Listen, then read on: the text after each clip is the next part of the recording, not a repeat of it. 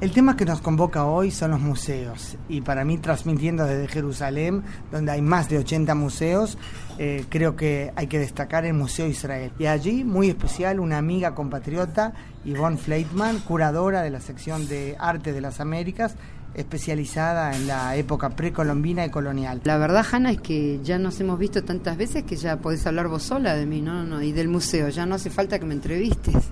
no, pero seguramente hay para compartir con los oyentes de Latitud Cero eh, algunos secretos de los que nunca me has hablado.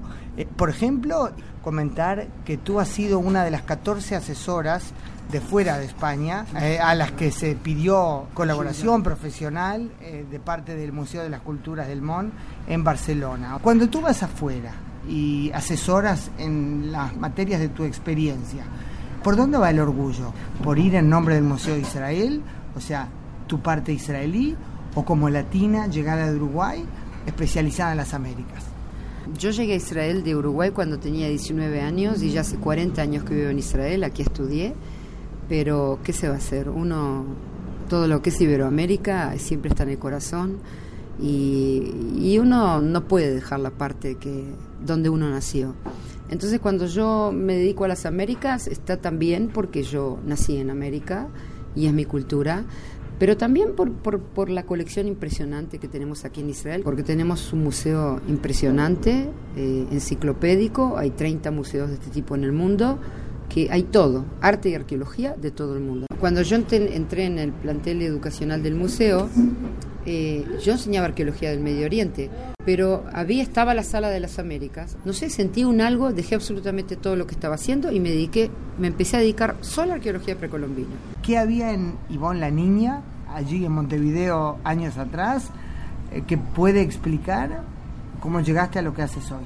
Siempre me preguntaban por qué. Y una vez el director del museo me preguntó, pero ¿por qué dejaste todo lo que sabías de asiriología, de egiptología, todo para dedicarte a las Américas? Entonces yo le digo, mi madre siempre contaba que cuando ella me llevaba a la universidad no tenía con quién dejarme en casa. Me llevaba a la universidad y como yo tenía cuatro o cinco años, me aburría cuando estaban las clases ahí. Entonces yo salía afuera y afuera había como unas mesas llenas de boleadoras y puntas de flechas y objetos de, los indios de Uruguay, de los charrúa, de los chaná. Y mi mamá siempre cuenta que yo, que yo me ponía a jugar con eso. Y mi madre dice, tú volviste a las Américas porque eso fue lo que hacías cuando era chica. Y todo esto lo transmites, o sea, tienes, aparte del trabajo mismo en el museo, 600 alumnos todos los años israelíes que estudian precolombino. ¿Por qué el gran interés? A mí me interesa mucho enseñar y al israelí le interesa muchísimo América. A mí, a mí me importa eh, demostrar los valores de los pueblos antiguos de las Américas. Y mi mamá, cuando éramos chicos, siempre me decía, América es de los americanos, pero no los americanos como nosotros rubios de ojos celestes, no. Los americanos, los pueblos antiguos de las Américas, esos que poblaron las Américas y que tienen sus propios valores, hay que difundirlos. Y, a mí me es de mucho valor esto, que mi madre me dijo, me gusta difundir, me gusta enseñar.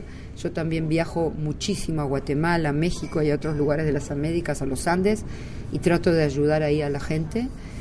Y porque, porque no es suficiente que uno enseña sus valores, hay que ayudarlos adelantar a ellos hoy en día también.